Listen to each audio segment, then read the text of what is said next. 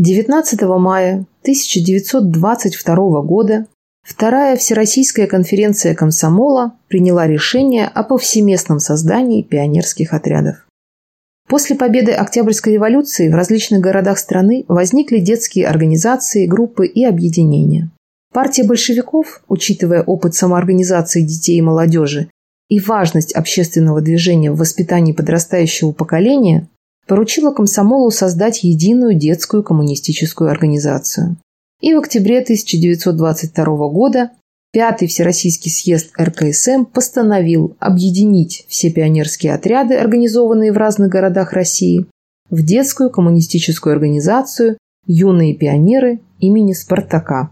21 января 1924 года решением ЦК Комсомола пионерской организации было присвоено имя Владимира Ильича Ленина. А в марте 1926 установлено официальное название – Всесоюзная пионерская организация имени Владимира Ильича Ленина, сохранившаяся до конца ее существования.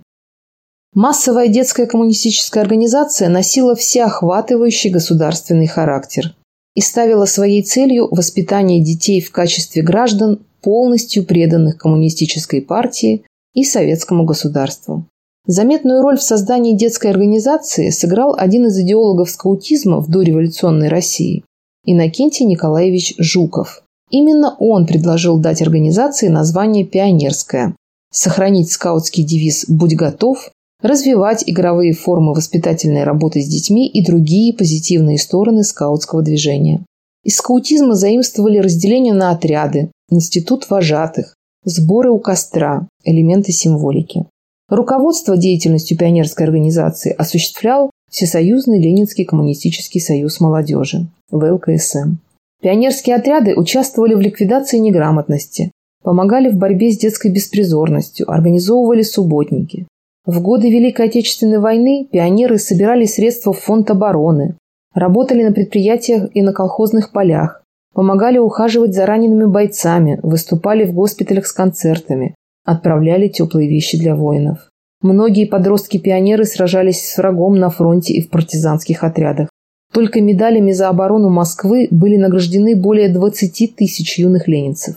Четверо пионеров – Зина Портнова, Леня Голиков, Марат Козей и Валя Котик – за мужество и героизм, проявленные в борьбе с немецко-фашистскими захватчиками, были удостоены звания Героя Советского Союза.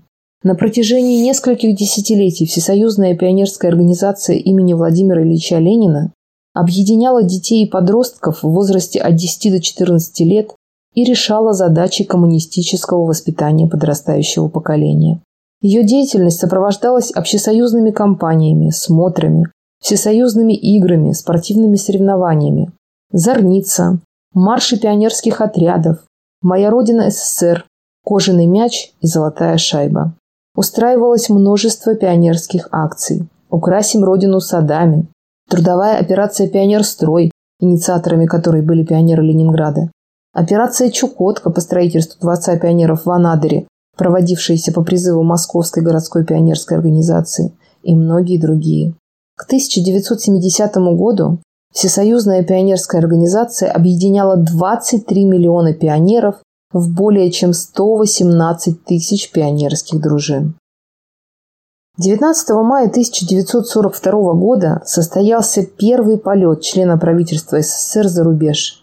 Министр иностранных дел СССР Вячеслав Молотов и сопровождающие его лица, рискуя жизнью, совершили крайне опасный перелет в Англию и США. Визит состоялся по личному распоряжению Иосифа Виссарионовича Сталина.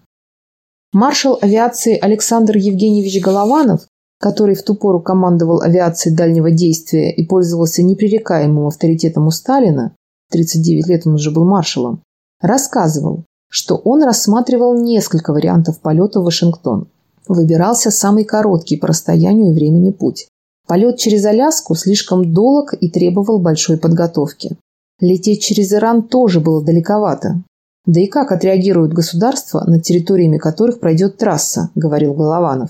В итоге остановились на самом парадоксальном варианте – лететь без сопровождения истребителей на дальнем бомбардировщике из Москвы в Лондон, а потом через Исландию и Канаду в США.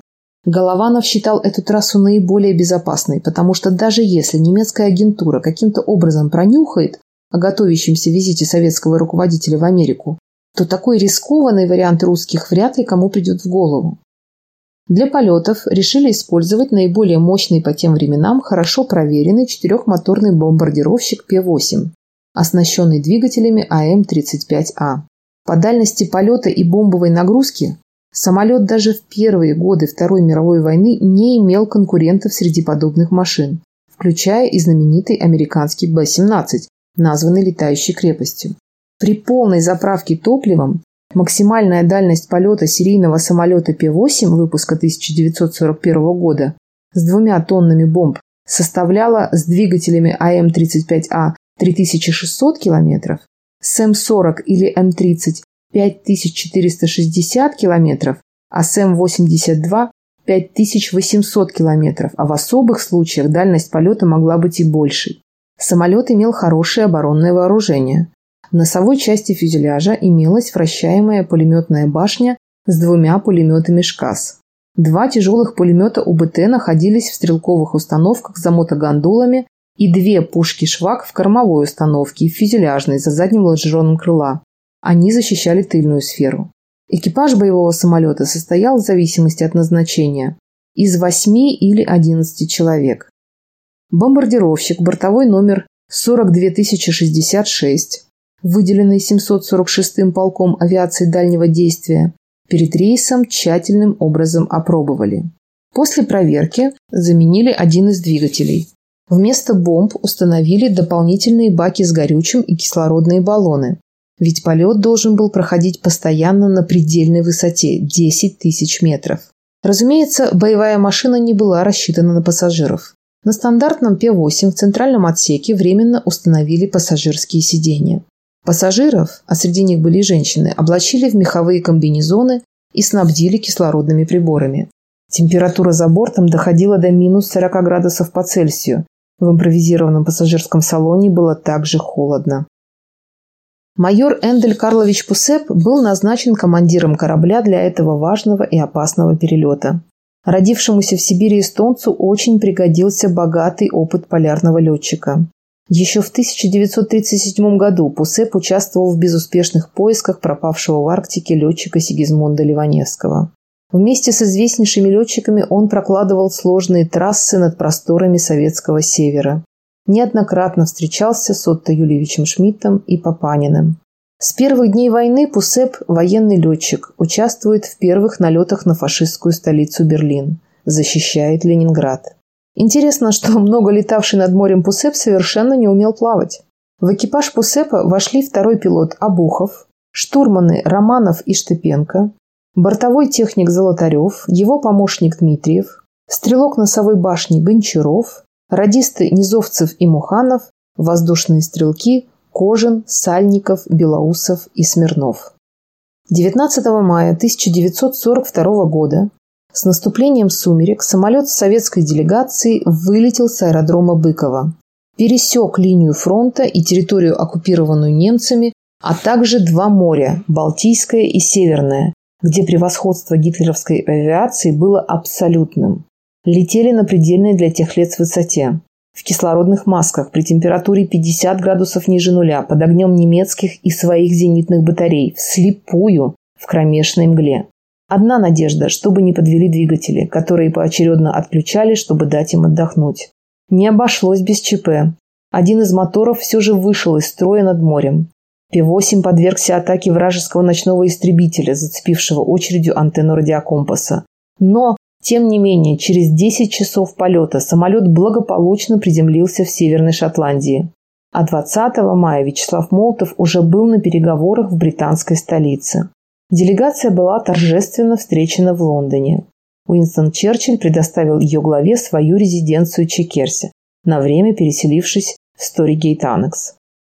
Главными задачами советской делегации Молотова было согласование единой коалиционной стратегии, Обсуждение жизненно важной проблемы открытия Второго фронта в 1942 году, укрепление антифашистской коалиции и подписание договора с Великобританией о дружбе и военном сотрудничестве. По его поводу Сталин телеграфировал Черчиллю. Я уверен, что данный договор будет иметь величайшее значение для укрепления дружественных отношений между нашими двумя странами и Соединенными Штатами. Договор был подписан 26 мая, и, как сказал Черчилль, мы теперь союзники и друзья на 20 лет. Старт перелета в Америку состоялся в ночь на 28 мая 1942 года.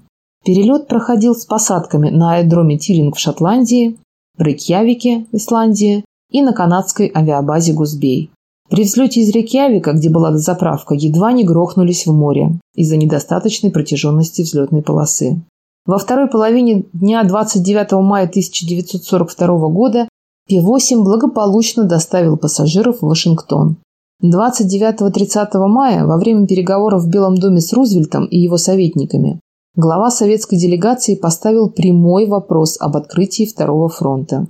В ответ президентом было заявлено «Мы хотим открыть Второй фронт в 1942 году. Это наша надежда. Это наше желание». Но дальше шли оговорки о трудностях с транспортировкой войск и тому подобное. Переговоры продолжались. 1 июня удалось согласовать предложенный советской стороной проект советско-американского коммюнике, в котором указывалось, что при переговорах была достигнута полная договоренность в отношении неотложных задач создания Второго фронта в Европе в 1942 году. Восхищенный профессионализмом и мужеством советских летчиков, президент США Франклин Рузвельт выразил желание встретиться, поблагодарить и лично пожать руки членам экипажа бомбардировщика. Обратно из Америки летели тем же маршрутом. По пути в Англии Молотов снова провел переговоры с Черчиллем, пытаясь вырвать у хитрого премьера гарантии открытия Второго фронта в 1942 году. Черчилль в конце концов дал такое обещание, но не выполнил его.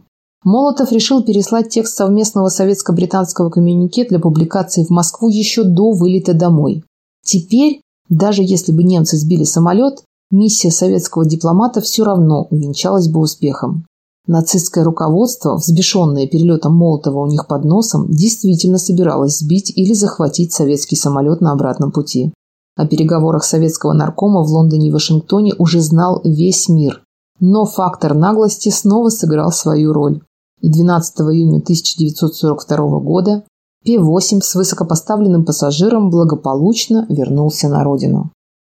За успешное выполнение ответственного задания Родины указом Президиума Верховного Совета СССР от 20 июня 1942 года майор Эндель Пусеп, штурманы экипажа капитаны Александр Штепенко и Сергей Романов получили звание Героя Советского Союза. При этом двое последних были повышены в чинах до майора. Звание Героя Советского Союза посмертно получил Осямов, который должен был пилотировать этот рейс, если бы не трагическая случайность. А вот второй пилот рейса, капитан, к тому времени майор Василий Абухов, звание героя получил только в марте 1944 года.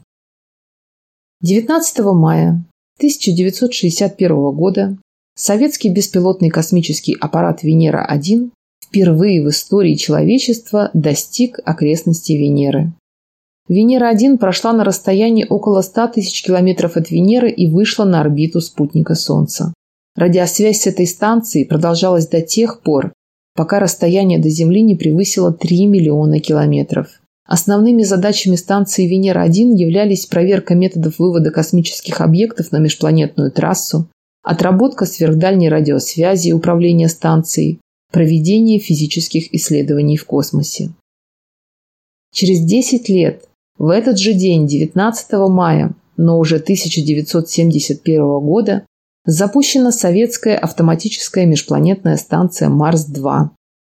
Марс-2 – это советская межпланетная станция, которая впервые в истории достигла поверхности Марса. Полет станции к Марсу продолжался более шести месяцев.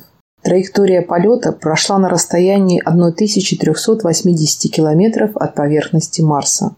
Станция свыше 8 месяцев осуществляла комплексную программу исследования Марса совершив за это время 362 оборота вокруг планеты. Спускаемый аппарат Марса-2 был отстыкован от орбитального отсека 27 ноября 1971 года, а сама станция выведена на орбиту искусственного спутника Марса с периодом обращения 18 часов. Таким был этот день в истории.